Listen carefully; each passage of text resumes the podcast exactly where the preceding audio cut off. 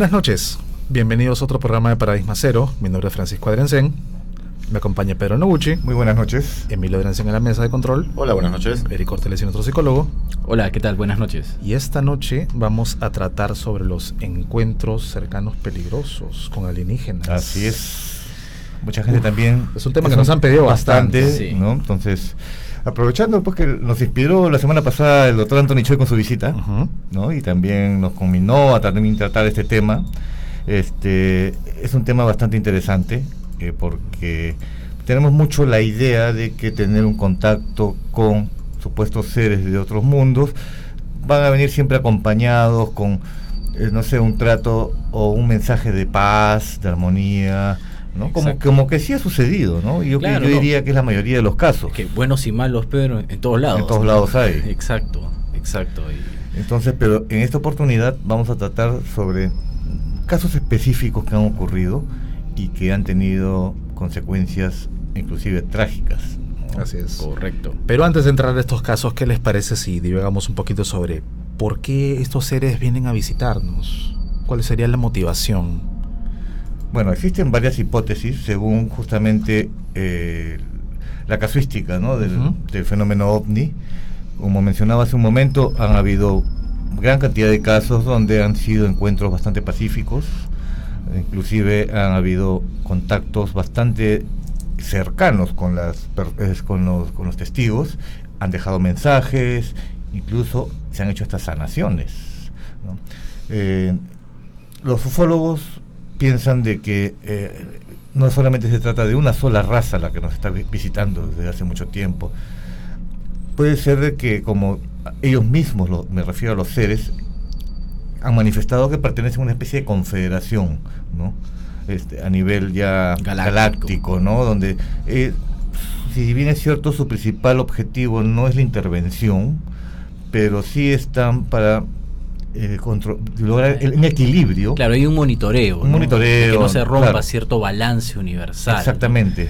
Porque no es que sean buena gente, sino que cualquier cosa que pueda ocurrir en nuestro mundo parece que podría afectarles también a los otros mundos. Recordemos que, eh, si bien es cierto, a lo largo de nuestra historia siempre han habido contactos, siempre han habido diferentes este, contactos que son narrados pues por diferentes este, religiones, quizás, pero en sí la, una de las mayores oleadas comienza después de las, de las primeras pruebas nucleares. ¿no? Porque les llamamos la atención, o sea, liberamos algo que ellos consideran muy peligroso. Incluso no sé si recuerdas, Pedro, de este mensaje que se filtra en una transmisión en Inglaterra, creo que es, en Reino Unido, en el que habla uno de los comandantes de esta confederación. Ashtar Sheran. Hasta, Ashtar Sheran, y él lo que dice es, este, oye, detengan eso, ¿no? Detengan lo que están haciendo ahora o, habrán consecuencias. Claro, o sea, estamos hablando de que por primera vez la humanidad es capaz de destruirse a sí misma. Exacto. Con presionar dos botones. Entonces es natural que si es que existen estos seres traten de intervenir de alguna forma. Es posible, ¿no? Teniendo en cuenta también de que ya conocen, parece, la reacción de los seres humanos ante lo desconocido. Y, y el mismo temor hace que el ser humano sea muy hostil. Por eso muchos se preguntan si existen realmente los extraterrestres. ¿Por qué se muestran? ¿Y por qué no se paran en la Plaza de Armas o, frente a la Casa Blanca? No, entonces este, parece que no es tan sencillo. Porque ¿qué ocurriría pues si una nave extraña ingresa al espacio aéreo americano. Bueno, lo primero que pasa es que salen los, los cazas, salen los jets. ¿Recuerdas eh, durante la Segunda Guerra Mundial cuando los norteamericanos estaban muy a la expectativa de un ataque japonés? Así es. Las luces sobre Los Ángeles. O sea, dispararon artillería, pero por horas. Y no derribaron a ningún y no derribaron nada, pero las luces seguían ahí. Seguían ahí. Después este, la Fuerza Aérea comenzó a sacar sus argumentos de que eran pues globos de prueba y cosas así, pero no, o sea, mucha gente los vio, ¿no? Y había un movimiento inteligente de las luces. Así es. No, no, no eran globos de prueba, definitivamente. O sea que están ahí y nos están observando, pero así como existe pues no los encuentros como ya lo has mencionado los encuentros eh, pacíficos los encuentros este que buscan dar un mensaje positivo no eh, parece que como si hubiera una agenda negra también, también. o sea una agenda negra de otras razas quizás no eh, mucho mucho se habla no sé si recuerdan este el famoso Majestic 12. El grupo Majestic 12. Exacto, de que hubo un acuerdo, ¿no? O sea, en que el gobierno norteamericano les daba permiso para abducciones y para experimentos a cambio de tecnología. ¿no? Y lo que sucede aquí es que eh, hay agencias, hay agencias de diferentes gobiernos que se encargan de monitorear a nivel global ¿no? estos incidentes.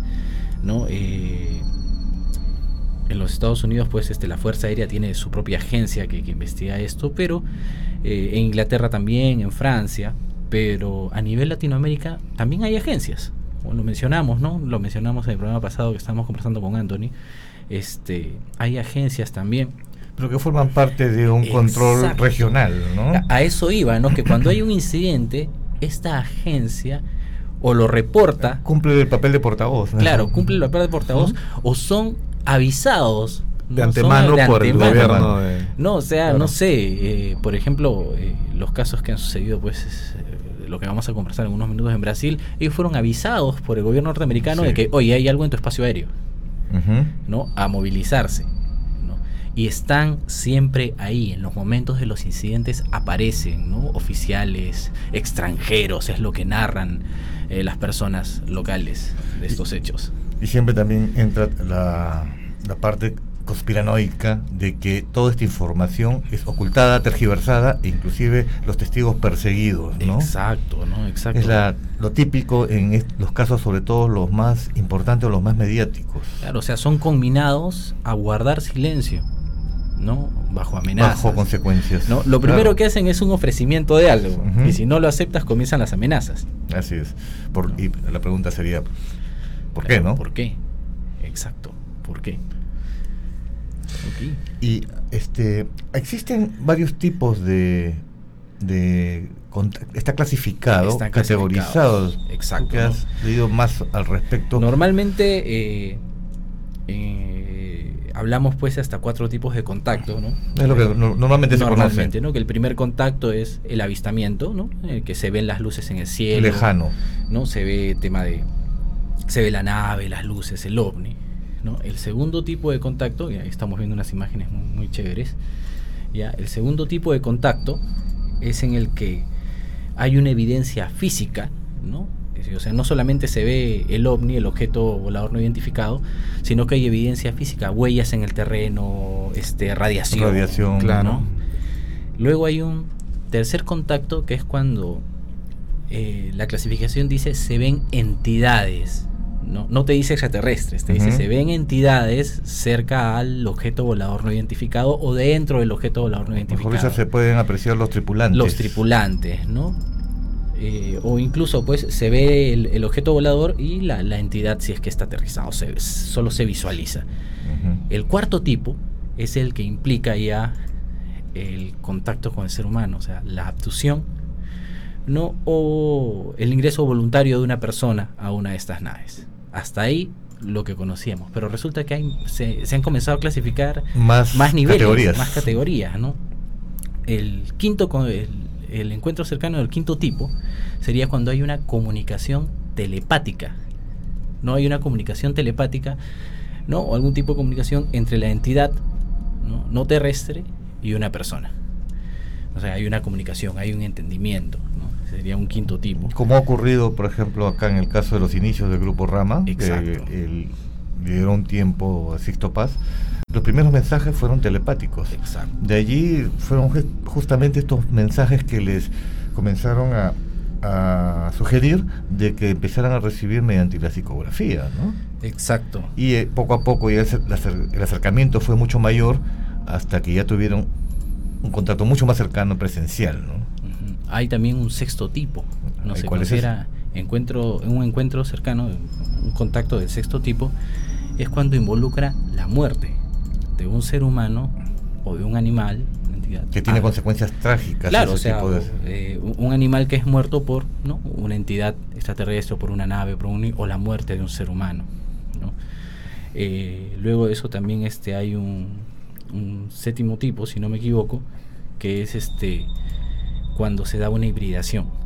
Cuando ya empiezan ya a este, a utilizarlos con fines de reproducción. Exacto, ¿no? Cuando hay este tema de no solamente el secuestro porque te secuestro, sino te secuestro con un fin reproductivo. ¿no? Y un octavo tipo que sería la comunicación telepática constante de una persona con entidades no, no terrestres ¿no? Pero ya un tema continuo, no solamente de ese momento, sino que se mantiene y se mantiene y se mantiene. ¿Y este tipo de contactos está en esa categoría solamente a los que voluntariamente este, se comunican con estos seres o también puede ser contra tu voluntad?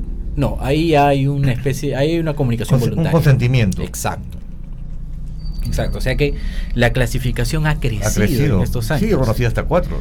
Claro, ¿no? Ha crecido la clasificación en estos años. Y es que eh, no son muy difundidos, pero hay muchos incidentes, ¿no? Era lo que mencionábamos, que ya no solamente pues es el encuentro bonito, ¿no? Sino que hay incidentes, hay contactos que implican un daño o a una persona o a toda una localidad, a una población. ¿Y aquí en el Perú tenemos algún caso de esos? Justo, eh, Pedro, conversábamos de un caso quizás acá en Perú que se podría mencionar. Eh, que fue tratado inclusive en el programa de Anthony, Anthony Choi. Fue un caso que ocurrió en Pucallpa, me parece, de que un, los pobladores empezaron a sufrir la persecución por unas luces que aparecían en el cielo. Mm. ¿no? Entonces, eh, fue durante varios días ¿ah? que estas luces acosaban y creo que, me, si mal no recuerdo, que las personas que eran iluminadas como que sentían una quemadura. Una quemadura. Como si fuera una radiación. Una radiación. algo así. Claro, que veían las luces en el cielo y, y los seguían, ¿no? Los perseguían y tenían las marcas de quemaduras. Y este tipo de casos eh, ha sido bastante frecuente, sobre todo en regiones amazónicas. Amazónicas, porque no se ha escuchado mucho, digamos, de los Andes hacia claro, el es oeste. Que hay que tomar en cuenta que la región amazónica, que comprende Perú, ¿no? Colombia, Brasil, hay zonas que todavía son inexploradas, ¿no? O sea, hay zonas que se consideran prácticamente vírgenes. Tenemos, incluso a la fecha de hoy, hay comunidades no contactadas. ¿no? Así, por supuesto. O sea que ahí pueden ocurrir un montón de cosas y, nosotros estamos acá sin conocimiento de ello. Ahora sí, retomábamos la primera, una de las primeras preguntas que nos hicimos, que era, ¿para qué vienen? Hablábamos de los, digamos, los benefactores o que tienen una misión a nivel galáctico. Hablábamos de este tipo de de seres que también probablemente busquen hacer experimentos, pero también podría haber otras otro tipo de seres que vengan simplemente por cuestiones de exploración o de turismo, quién sabe. ¿no? Hay un documento que se puede encontrar en el vault del FBI, está, está en la página del FBI, no, no, no recuerdo exactamente la dirección, eh, no recuerdo, perdón, el, el, nombre del documento, lo he leído, está, este, el documento está en inglés, en el que es un reporte de un agente del FBI que él tiene contacto con una entidad que él primero considera extraterrestre. Pero la entidad le dice, no, no, no somos extraterrestres. Somos seres que vivimos en una dimensión paralela a la tuya. Somos seres interdimensionales. Y estamos aquí y los vamos a observar. Y ustedes no pueden hacer nada al respecto. Alentador el mensaje. O sea, los estamos observando y los vamos a seguir observando. ¿no? Y son seres ¿no? interdimensionales. Hubo un video que desde hace un tiempo estuvo circulando en las redes, que era un supuesto, habían capturado un supuesto ser muy similar a la fisonomía de los grises y que eh, él pues eh, decía de que no, no era ningún extraterrestre, sino que era un ser humano del futuro, que mm, había evolucionado. Claro, no, no se sabe de dónde proviene este video y... Y voy a ver su, veracidad. Exactamente, su veracidad está todavía cuestionada, pero es una posibilidad es muy interesante lo que dice que somos nosotros mismos, pero en el futuro, ¿no?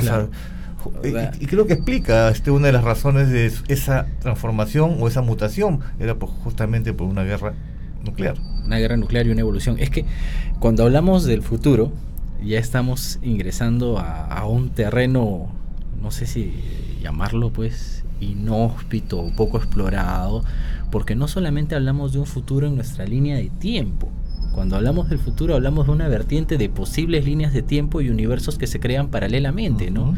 O sea, no sé, este tipo puede venir de una versión del futuro donde hubo una guerra nuclear y tuvieron que mutar y evolucionaron de esa manera. Y él viene y, oye, sí, somos su pasado, pero no necesariamente el universo del que proviene es nuestro futuro probable, ¿no? Es una línea paralela. es, bastante complejo. Es bastante complejo, definitivamente. Interpretarlo también. Así es. Así es, pero eh, es interesante porque se supone que cuando hablamos de multiuniversos estamos hablando pues de, de dimensiones ¿no? paralelas y esto va de la mano con la teoría con lo que le dice el, el, el ser este a la gente del FBI, ¿no? O sea, somos una dimensión paralela nomás, pero los venimos a observar, ¿no? Y bueno, hablar de viajes en el tiempo, pues no hablar, no es hablar solamente de extraterrestres, sino es comenzar a hablar de... Y nos estamos olvidando también de los intraterrenos. También es otro, otro tema. Que... Es otro tema que debemos de tocar en, en otro uh -huh. programa porque es muy extenso. Hay muchas tribus norteamericanas, este, en la India, en, en, los Himalayas. Inclusive en Cueva de los Tallos. En la en Cueva Ecuador. de los Tallos, ¿no? Incluso aquí en el mismo Perú, ¿no? O sea, de que hay ¿no? civilizaciones internas, ¿no? La Hermandad Blanca. Uh -huh.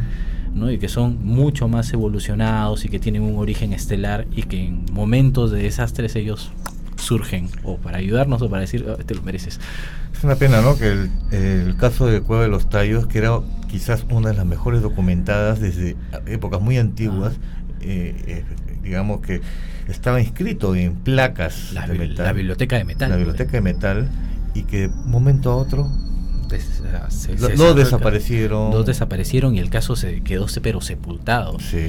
¿Cómo se llamaba el astronauta este que ingresó ahí? Neil Armstrong. Neil Armstrong, ¿no? Y Neil Armstrong salió convencido de que no ahí, ahí se podían develar muchos muchos misterios. Me parece que esa este, expedición fue organizado por el ejército inglés, ¿no? Uh -huh. Inicialmente. Y, y, claro, y se llevaron cajones y cajones de ese vestigios, porque había un sacerdote que le, inicialmente le habían donado los mismos nativos, me parece que habían sido los Schwartz, una serie de placas que habían encontrado, y ahí fue donde les indicó el, indi el, lugar donde se encontró la famosa cueva. Pero cuando se divulgó esto, ya empezó empezaron una serie de también de sucesos conspirativo claro, eso para encubrirlo ¿no? es lo que pasó acá con lo del Titicaca o sea hay muchas leyendas no sé si ustedes recuerdan el tema de los uros uh -huh. el último uro en teoría murió en el año 40 porque el tipo no quiso tener descendencia porque él consideraba que él era de una estirpe superior. Claro el tema de la sangre. Su sangre incluso era azulada no y él no no tuvo descendencia pero él decía que él era un descendiente directo de una dama estelar que dentro de la dentro del mito ellos la llamaban la orejona y que ella había tenido descendencia aquí y que su ciudad estaba en el Titicaca.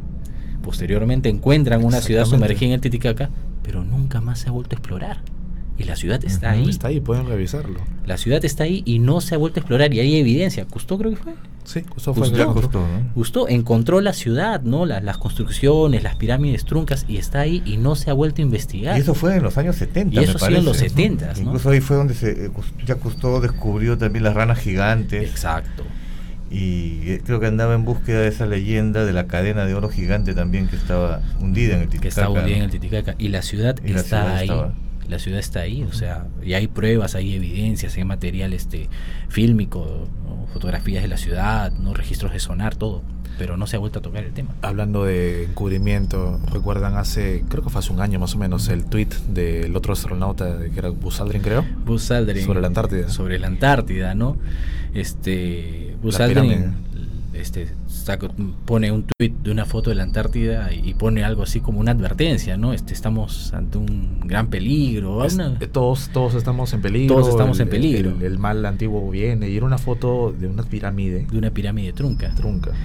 A los, tiempo después. Sí, a los no, minutos. Sí. Minutos después del post, eliminan el post y luego este Aldrin lo evacúan de la Antártida porque de estaba de emergencia porque había tenido un problema del corazón. ¿no? Y luego sale, sale después de dos semanas diciendo que ya estaba bien y todo, pero el post se borró y nunca volvió a hablar del tema. Después también tú, estuvo circulando otra fotografía, me parece que fue captado mediante satélite, sobre una, eh, justo en Antártida también, de una gran caverna, mm. lo que sería una gran caverna, una gran caverna. Uh -huh. que coincidiría con las teorías de que una de las entradas al Está en inframundo o al mundo ah, subterráneo, Agartha, uh -huh, estaría, estaría en, en, los polos también. ¿no? Claro, este, ¿cómo se, cómo se llamaba? Había un, un, explorador inglés, creo que era norteamericano, el primero que, que documenta el tema de los polos y que él narra que en el Scott. centro, Scott, en el uh -huh. centro del polo, la temperatura cambiaba. Sí. En el centro del polo había un clima cálido y que él veía pues jungla, ¿no? Y una especie de, de vórtice, una entrada. E incluso después, él mismo creo que es el que narra que pierde el control de la nave y es llevado hasta otro lugar. Y que ahí tiene un contacto con, con una civilización. En los informes también de los nazis. De los nazis. Cuando con, ingresaron con submarinos, vieron que habían partes donde incluso había vegetación. Claro, ¿no? Y eso está registrado porque recuérdate que, recuerda que ellos llegaron a Argentina a abastecerse y de ahí siguieron al sur. ¿no? Y hay por ahí una, un mito pues en, en internet, hay documentación de un, un grupo de portaaviones y naves este, norteamericanas que van a la Antártida supuestamente un plan científico, pero ¿por qué envías un portaavión y destructores Claro. a hacer un, un tema científico? Ya tenían información, parece ¿No? que los y, eh, nazis estaban ahí. y regresaron habiendo perdido dos destructores. O sea, fueron repelidos, ¿no? Fue un tema científico. O sea, fueron repelidos y en parte la documentación que se encuentra narran pues que fueron atacados por naves con una tecnología y movimientos que no podían explicar, ¿no? Por haces de luz que podían hundir los barcos. Sea, Definitivamente no fue una exploración científica. Vamos otra vez a lo que estábamos hablando al inicio. Al tema ¿verdad? central. Al tema central. Estos casos. Eh, un caso que empezó en Brasil, ¿verdad? El nombre de la ciudad es. El caso Varginha es bastante famoso, que es considerado como el Roswell brasileño. ¿no? Esto sucedió en, En- el 96. En el año 1900, el 20 de enero de 96. 1996. Eh, Varginha es un est- estado de Minas Gerais. ¿no? Ocurrió un hecho muy singular donde aparece un objeto volador que es reportado prácticamente por muchos testigos. Muchos testigos. Y, y luego hay testigos de... No se sabe, no, no tengo muy claro si vieron a la nave caer o tuvo algún desperfecto o simplemente at- aterrizó. Lo cierto es que después los pobladores empezaron a, a tener avistamientos de un ser bastante extraño eh, que tenía pues este la- lo que ahora sí es más fácil fisonomía, la ¿no? fisonomía de lo que podría ser un ser gris ahí Pero tenemos yo a recuerdo las- que e- esta, son- esta es la foto de, lo, de las personas que vieron al ser. al segundo ser Liliana, Valquiria y Pues la. Silvia, creo que es Fátima, las tres hermanas que ven al segundo ser. Porque el primero se choca con un camión de, de militares, si no me equivoco, o creo que... A ver, aquí vamos a ver, hay una especie de discrepancia también en los informes de Ujú. que pudieron haber sido hasta tres seres. ¿no? El primero, creo que lo encuentran en una zona un poco escarpada y llaman a los bomberos. Entonces los bomberos llegan al lugar y encuentran al ser, que es un ser pues este tipo, no sé, eh, la piel bri- brillante, incluso húmeda, tenía los ojos grandes, Rojos. saltones rojos y con tres protuberancias en la cabeza. ser bastante extraño. Los bomberos no sabían qué hacer y se comunicaron con la base militar local. Fueron tres. En- tres. ¿no? Esta, Inicialmente. La Pero- que encuentran tirada en el camino y una en el zoológico. Así es, vamos por partes. Vamos, entonces, el entonces. primero, eh, mientras llegaban los militares, parece que les dieron la orden a los bomberos de que lo capturen. Y ellos lo capturan con unas redes. Claro, ahora, ¿por qué los bomberos tenían redes? Porque la llamada original había- hacía pensar de que se trataba de un animal salvaje. Un animal salvaje, Entonces los bomberos fueron preparados para atrapar un animal salvaje. Y más, las instrucciones de los militares fueron claras que dijeron que apenas lo capturen, lo colocaran dentro de un cajón de madera y lo aseguren bien. ¿No? Y así lo hicieron. Entonces, eh, mientras ya los militares llevaron a este ser, hay otro reporte de los pobladores ya en la misma ciudad o en la misma lo- localidad de estas tres primeras testigos que acabamos de ver, ¿no? que vieron en la calle a un ser con las mismas características, pero muy asustado, acurrucado inclusive contra esa pared que vemos ahí. Las niñas entraron en pánico porque pensaban que estaban viendo al mismo diablo. Exacto, ¿no? No. Pensaban que era una aparición diabólica, eso es lo, lo primero. Y van a, cor- digamos, huyen despavoridas donde, sus- donde sus padres. Y la madre de una de ellas se acerca al mismo lugar y empezó a sentir un olor a azufre, como para redondear la historia, Claro. ¿no? Eh, luego hay una conmoción, parece que llevan a las autoridades y un miembro de la policía Un miembro de la policía llega a forcejear con este con la ser. criatura, lo toca. ¿no? Ahí está. Esa la es la criatura. representación. Una representación. ¿no? De, de cómo eran estos seres, ¿no? Eran to- estaban totalmente desnudos, estaban con una piel media como reptil, ¿no? y- o incluso emanaban un extraño olor. Un extraño olor, exacto.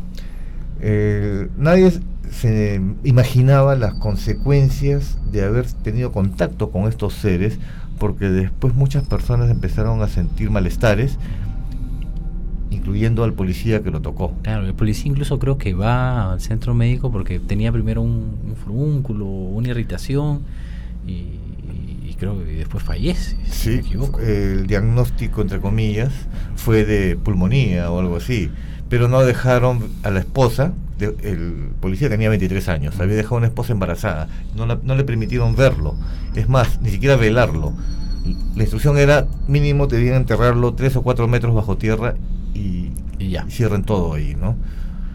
Ahí vemos la... Ahí está el joven policía, Bastante joven. bastante joven, murió casi de forma, no sé si al día siguiente. Fueron que 24, 48 horas, Sí. nada más. No, Lo que se temía era justamente eh, que una especie de contaminación Biológica. biológica, Exacto. ¿no? Este caso fue bastante documentado y bastante reportado. Inclusive eh, vinieron también, como siempre, personas de, la- de Estados Unidos, eh, militares, ¿no? para hacerse cargo del caso. Este, habían comunicado por adelantado de que Estados Unidos, ¿no? Estados Unidos Brasil, Estados le Unidos le, comunicó- le comunicó de- a las fuerzas este, aéreas de Aéreas de Brasil Brasil, que que habían habían estado- objetos en su espacio aéreo. Así es. Exacto. Habían estado realizando ya desde días antes, parece, Pero- seguimiento de este objeto. Y de cuando- hecho ya habían enviado también en camino uno de estos aviones gigantescos que tiene Estados creo que era Unidos. un C-147 Sí, sí. inmenso. y, s- y se le ve en dos ciudades antes de llegar a... A Virginia. A Virginia, sí. Entonces ya se habían adelantado bastante los norteamericanos, ¿no? Y de un momento a otro tomaron el control de la situación. Se trató de, este, mm, como siempre, minimizar el caso. Minimizar el caso, ¿no? Pero los testigos estaban ahí, eran, eran numerosos, o sea que no había, era un poco difícil. No solamente los que vieron la criatura, sino incluso mucha gente que vio los, eh, el avistamiento de objetos y luces, ¿no? Durante el suceso. Eh, Este caso es muy particular porque si bien es cierto empezamos el programa hablando de casos de extraterrestres hostiles, aquí fue las consecuencias ocurrieron porque los hostiles fueron los humanos. Los hostiles fueron los humanos. ¿no? Exacto. Fueron a atraparlos directamente ¿no? con fines X, pero no fuimos nada amistosos. Ellos no, los extraterrestres no mostraron ser agresivos en ningún momento. Exacto. Pero es que aquí hubo una indicación captúrenlos. expresa. Expresa, ¿no? Captúrenlos. Sí. Mm. Muy interesante este caso y es- ha quedado registrado justamente como el Roswell brasileño porque tuvieron los cuerpos, realizaron las autopsias en el hospital local. Según también informes de otras, del mismo personal médico, el olor era insoportable, insoportable. y entró gente ya especializada, no los mismos médicos que estaban ahí, ¿ah? sino gente especializada en hacerle la autopsia a este A estas estos- entidades. estos dos cuerpos. Estos dos cuerpos que estaban Decíamos que eran tres.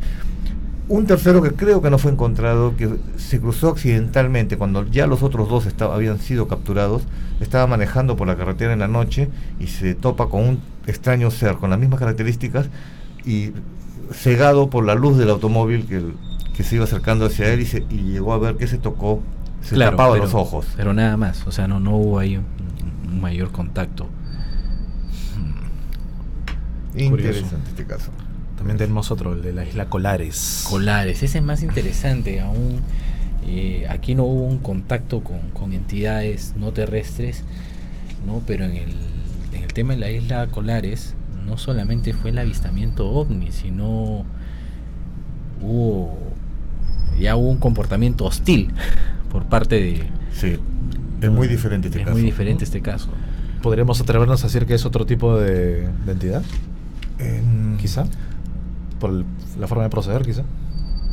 Quizás porque en el caso anterior de Virginia pues no ha habido eh, esta- estos sobrevuelos ni conductas agresivas, ¿no? Parecía, Exacto. más bien parecía algo que una nave que estaba con Que se problemas. estrelló, una nave que se estrelló y, y los seres pues trataban de escabullirse de los humanos y fueron capturados, ¿no? Acá no, acá empezaron con avistamientos de frente de varias naves Ujú. que empezaron a sobrevolar las zonas e iluminaban con una luz muy potente a los pobladores. Lo seguían incluso. Lo ¿no? seguían incluso. eh, los acosaban a los pobladores. Entonces ellos describen de que cuando eran iluminados por esta luz, sentían como que si les extrajeran la sangre. Claro, ¿no? Y, huellas de quemaduras. Y habían huellas de quemaduras o cicatrices extrañas. Empezaron a llegar al hospital local porque estamos hablando de que Colares es una pequeña isla en el la desembocadura, del Amazonas, un lugar totalmente apartado. Eh, la, hay una testigo clave que es la doctora local, apellido Carvalho, que empezó a recibir a los pacientes de un momento a otro. Claro, y ella no creía lo que le contaban, inicialmente totalmente, totalmente incrédula, ¿no? Eh, inicialmente, y lo que ella, lo que le llama la atención es que las quemaduras ya estaban con un proceso de necropsia, ¿no? se estaban necrosando las heridas, cuando eso normalmente ocurre pues 96, horas después. después de la Aquí había sido casi inmediato. Que y, era la quemadura, la quemadura y una marca como de una especie de incisión, ¿no? Ahí tenemos una de las fotografías. ahí está, una de ahí está, mira, ahí está la, víctimas. La, marca de la quemadura. Y una pequeña incisión. ¿Sabes que cuando ella realiza los análisis en las personas que habían eh, que habían sufrido este este hecho tenían anemia? Anemia. anemia. ¿no? Ah, tenían anemia. Incluso uno muere en el hospital, ¿no? Uno muere en el hospital. Claro, ella afirma haber tratado por lo menos a 40 pacientes, ¿no? Y todos tenían dificultad de, para caminar, muy debilitados, ¿no? Presentaban quemaduras con necrosis tan solo minutos después de haber sufrido el ataque. El ataque.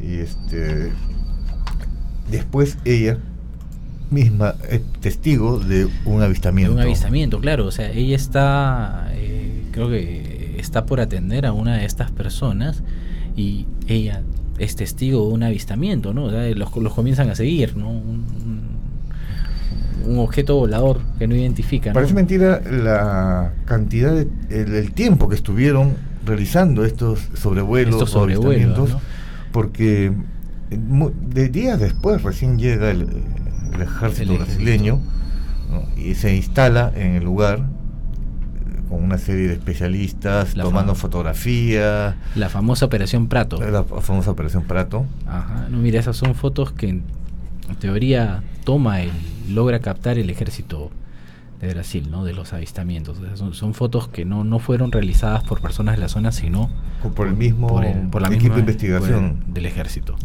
Exacto, ¿no? Es más, eh, hemos logrado conseguir los documentos de la Operación Prato y se detallan, ¿no? Se detallan los, los avistamientos, se detallan fechas, horas, ¿no? Y son documentos oficiales. Y bastante extensos.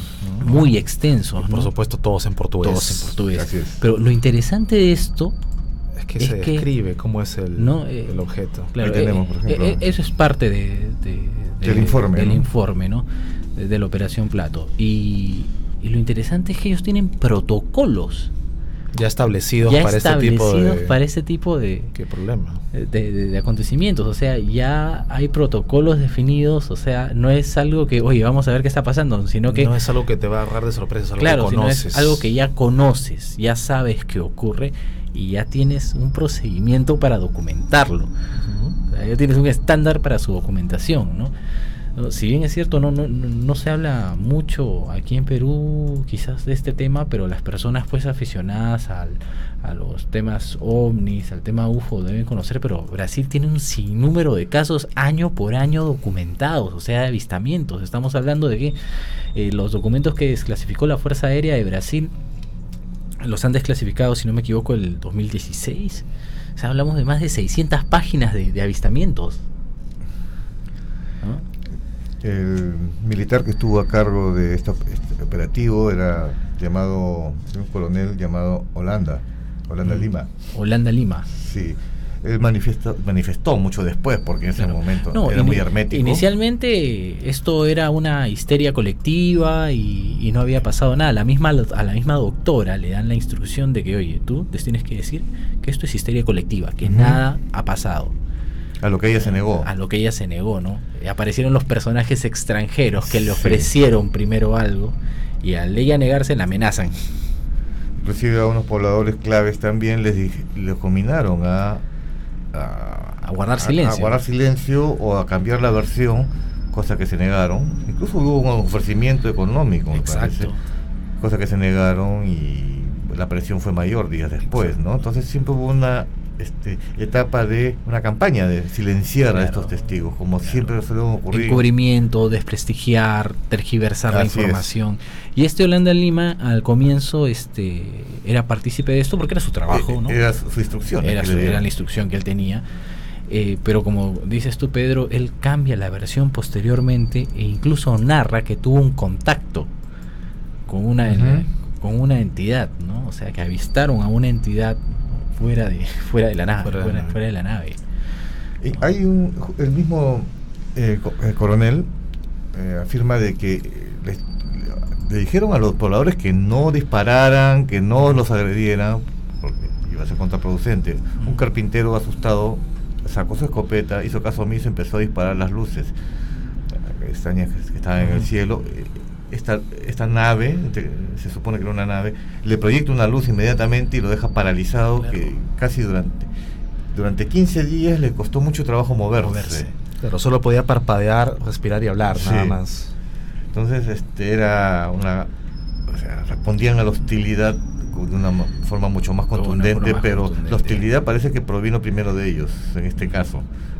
ahora, ahora nosotros lo consideramos pues un ataque, ¿no? Un tema hostil pero pero para ellos puede ser un estudio para nada ellos podría haber sido un estudio no ¿Sí? un estudio incluso la famosa los famosos implantes. No sabemos qué hacen esas luces por ejemplo. Exacto. sabemos que producen necrosis pero nada más nada más para nosotros. Acá viene lo interesante porque este coronel después que pasaron ya los años es entrevistado por la revista UFO Magazine de Brasil la versión brasileña no y él como que quería ya contar todo lo que había visto, muchos años después, después que dejó de ser militar incluso. Ahora, recordemos que esto sucedió en el 77. En el 77. Este, entonces, él hablaba pues de que sí, todo lo que se vio eh, y lo que está reportado en los informes es totalmente real, está con lujo de detalles, y muestra, demuestra la, a los entrevistadores de que él parece que tenía un implante porque se presionaba el brazo y, había un algo, un objeto duro que se movía, que o sea, algo que no estaba ahí que, y que no aparecía en las radiografías. No sabemos si es que después se revisó, se tomó radiografía. Lo cierto es que prácticamente poco tiempo después, este coronel aparece muerto, ahorcado en su habitación. Se presume que se suicidó o lo suicidaron. O lo suicidaron. Quienes lo conocieron muy cercanamente, entre ellos sus colegas y su familia, no era, decían de que él no era de las personas que agarraron una soga y se colgara. Era las personas que tenían aplomo y enfrentaban las cosas, como un militar que era, hasta el final, ¿no? Entonces fue una muerte bastante extraña divulgó quizás información que, en su momento no tenía que ser divulgada. ¿Cómo es? Después de haber pasado tantos años, igual sigues marcado por esa experiencia y estás prohibido de divulgarla. Quizás él pensó de que ya no había algún peligro ¿no? y que él quería soltar esa impresión que ha tenido del año 77. ¿no? Y, no es, y no es quizás la única persona que, que ha terminado suicidándose. No es la única. No es la única, definitivamente. Ni la última, definitivamente. Ni la última, ¿no? ¿no? Entonces queda también como una de las de los casos más emblemáticos, el tema ovni en Brasil, ¿no? Eh, hemos tocado dos casos de Brasil precisamente porque son bastante este, fuerte lo que ocurrió allá. Claro, o sea, definitivamente son trascendentes en el estudio, en el estudio de los temas ovnis. Y por lo documentado también que han estado, ¿no? Claro, y aquellos que quieren profundizar van a poder encontrar esa información de forma muy fácil sí. en las redes. Ahora, la pregunta también sería, ¿ha ocurrido algo similar en Perú? Vamos, hemos hablado del caso este de Pucallpa, ¿no? Pucallpa. Eh, sí han ocurrido casos, pero no están tan documentados, tal vez como el de ahora. Voy a contar una experiencia que de un amigo que tuvo también en una zona de la selva. Pero esta vez fue cerca de la frontera con Ecuador, donde creo que estaba él eh, filmando un documental sobre, me parece que ha sido sobre los aguarunas, y estuvo conviviendo unas semanas con ellos en su comunidad, comunidad pequeña, ¿no? Cuando ya se encontraba en la noche a punto de, pernoctar, empezó a escuchar eh, afuera este, el griterío de la gente, muy desesperada, y él pensaba pues, qué problema ha habido y ha salido a ver. Entonces veía que todos los pobladores señalaban hacia, hacia el fondo, hacia el horizonte, y se veían unas luces en el cielo como sobrevolando, ¿no? La gente comenzaba a gritar que eran los pelacaras. Los pelacaras y él pregunta, ¿qué es eso? ¿no? Cada vez que aparecen esas luces, al día siguiente encontramos personas desolladas, sin cara. Hmm. Vaya. Él cogió su cámara, pero por la distancia y todo, a pesar que era una cámara profesional, no era lo suficientemente como para poder ver algo más nítido, ¿no? Porque eran pequeñas luces. Se supone que estaban bastante lejos. Entonces, imagínate, pues es un pánico que parece que ya había ocurrido anteriormente ese, evento. Claro, eh, incluso ahorita que mencionas esto de las luces en la selva, los pelacaras, incluso los Dogón también hablan de, luces que bajan en la, en la selva, en el, que bajan en, África y que muchas veces le sustraen sangre a las personas que encuentran ¿no? solitarias en el campo. Interesante. Me hace recordar a la película La Guerra de los Mundos que ah, extraían la sangre también de los de las víctimas, ¿no? De las víctimas. Pareciera que hay un tema de buscar recopilar material genético. Sí, claro. La cosa va, la cosa va por ese lado, ¿verdad? Obviamente. Si hablamos de una civilización, de una raza que tiene acceso a, naves estelares, que puede viajar eh, entre las estrellas, vamos, o sea, todos los recursos minerales que hay en el espacio están a su disposición. No, y no van a buscar sangre para alimentarse. Pues. Exactamente. No, ni que fueran vampiros cósmicos. ¿no? Claro. Siguiendo la lógica sería un tema de experimentación o de observación. Así es, ¿no? Nos marcan como ganado. Bueno, no solamente, no creo que solamente sea nosotros, ¿no? O sea, es, la riqueza de la Tierra también está en su diversidad biológica. Exacto. Lo que comentabas al inicio del, este plan Majestic también era un convenio, ¿no? con Los, sobre todo creo que era con los grises. Con los grises, exacto. Que permitían desapariciones de personas, inclusive niños, porque se, se decía de que este, estaban permitiendo experimentar con seres humanos porque se trataba de una raza en decadencia, los grises, y que buscaban ahí hibridarnos. Hibridarse, ¿no? Inclusive habían partes que sí les servían como alimento. Es una denuncia que hizo después alguien que mucho tiempo después este, divulgó que había trabajado ahí. Pero sí, habían partes que posiblemente utilizaran como... imagínate, ¿no? O sea, el que menos tiene la expectativa de un encuentro, de un avistamiento, pero a mí me gustaría el avistamiento, pero de lejitos. De lejitos, no, no quiero terminar el refrigerador. Yo tampoco. no, sí, definitivamente, ¿no? Los invitamos a que nos cuenten sus historias, si han llegado a ver un ovni, si han tenido algún tema de corte ufológico. Yo no quiero ver ningún ómnibus después de estas historias. Escríbanos al, al, grupo, pueden hacerlo a través de la comunidad de Paradigma Cero en Facebook o directamente al correo de contacto arroba paradigmacero.com. Así es. Eh, sí, el tema este ufológico es muy interesante, pero muy amplio también. ¿no? Abordar los diferentes aristas. Eh, no hay que alarmarnos tampoco, porque felizmente parece que la mayoría de los casos que han ocurrido acá no son tan hostiles como en el caso de Brasil, inclusive en Colombia también han habido este tipo de casos. No sé si tendrá que ver, como tú dices, que se produce como una especie de incidencia en las zonas más, más isoladas, quizá, ¿no? En, en otros países, por ejemplo, en Estados Unidos tienes otro tipo de casos también. Exacto, es otro tipo de contacto. Incluso ya ahí hablan pues de adopciones, de chupacabras. No, ahorita que dices esto de, zonas este, geográficas, eh, ayer que estábamos, que estaba revisando el material y las fotos, sabes que, a ver, para, para nuestros amigos, para la gente que nos ve, si les da ahí la curiosidad e investigan, según las zonas geográficas, las formas de los ovnis varían. ¿no? Por ejemplo, en la zona de Estados Unidos, en la parte sur, California, este, Nuevo México, Arizona, hay mucho avistamiento, incluso este, eh, hay mucho avistamiento de ovni triangular en esa zona, más que en cualquier otro lado. El típico triángulo negro con las tres luces. Así es, ¿no? Y si tú te das el trabajo de investigar, En otros lugares donde se ven avistamientos, pues no, tenemos los, las clásicas esferas, el platillo, los, cilindros. los cilindros. Pero el tema de los triangulares es en esa zona. Por el área 51. Por el área 51. no, o sea, no sé, ayer estaba revisando eso y justo entré en ese patrón, que oye, qué raro, ahora vamos a seguir viendo, y los triangulares eran más Norteamérica en la parte sur.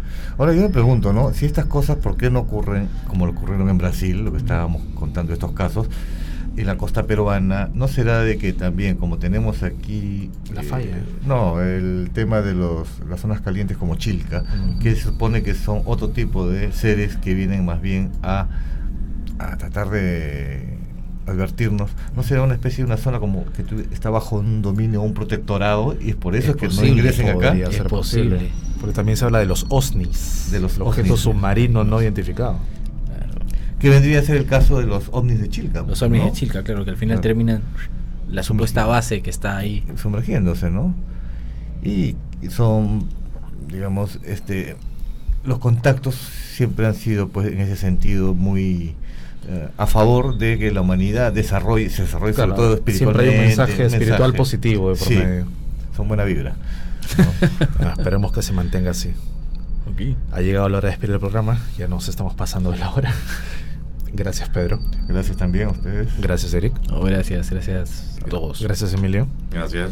Gracias a todos los que nos ven y no se olviden de compartir sus experiencias con nosotros, escribirnos a través del correo electrónico que es contacto arroba o a través de la comunidad de Facebook. Nos vemos el próximo viernes a las 9. Chao. Chao. Chao.